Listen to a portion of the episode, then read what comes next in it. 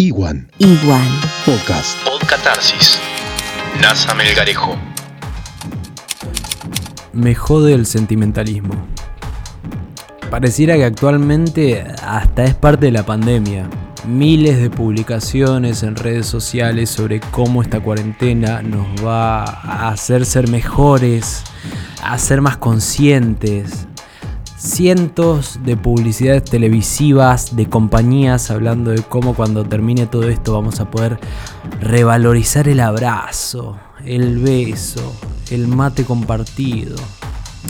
He llegado a leer a personas hablando de cómo vamos a reformular nuestro uso de los recursos naturales y reevaluar nuestra relación con el planeta. ¿Se lo digo yo se los dicen ustedes? Cuando termine esto vamos a seguir siendo la misma especie nefasta de siempre. Hay que dejar de sentir la necesidad de tirarle brillantina a un encierro inhumano. Habla de una carencia de amor paternal fuerte que debería ser tratada con un profesional y no desplegada en foros públicos. Si bien esta filosofía osito cariñositense se vio amplificada por los recientes eventos de público conocimiento, es más bien parte de un berretismo cultural que está plasmado en nuestro ADN. La televisión argentina en gran medida es un tremendo ejemplo de esto. Sin ir más lejos, el mayor exponente actual de esta filosofía decadente, PH. Podemos hablar de Andy Kuznetsov. Acá se me complica.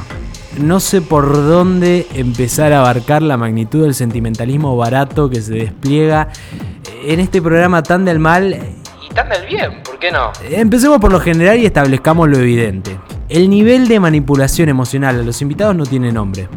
La musiquita de piano ya arranca por el momento en que a los invitados los hacen lavarse la mano preguntándoles con quién pasarían una tarde. Lógicamente, estos reviven a todos los muertos y esto pasa a ser un capítulo de Walking Dead directamente. No me malinterpreten, todos los programas buscan la llaga, pero acá no hay ni un poco de honestidad al respecto.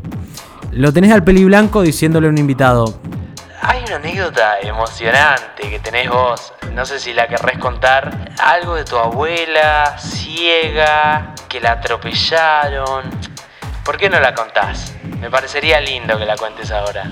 Ni hablar del segmento en el que tienen que pasar al frente los invitados que se sientan aludidos por la consigna de ¿A quién le pasó tal o cual cosa? Y siempre hay alguna tragedia familiar que se encargan de revivir para que el invitado siga contribuyendo a ese dramatismo en cámara.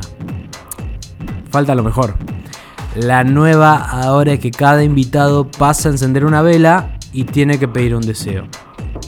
Acá es cuando todos se vuelven filántropos y tenemos que fumarnos a Luciana Salazar, por ejemplo, pasando a encender su vela y pidiendo por el bienestar de la población.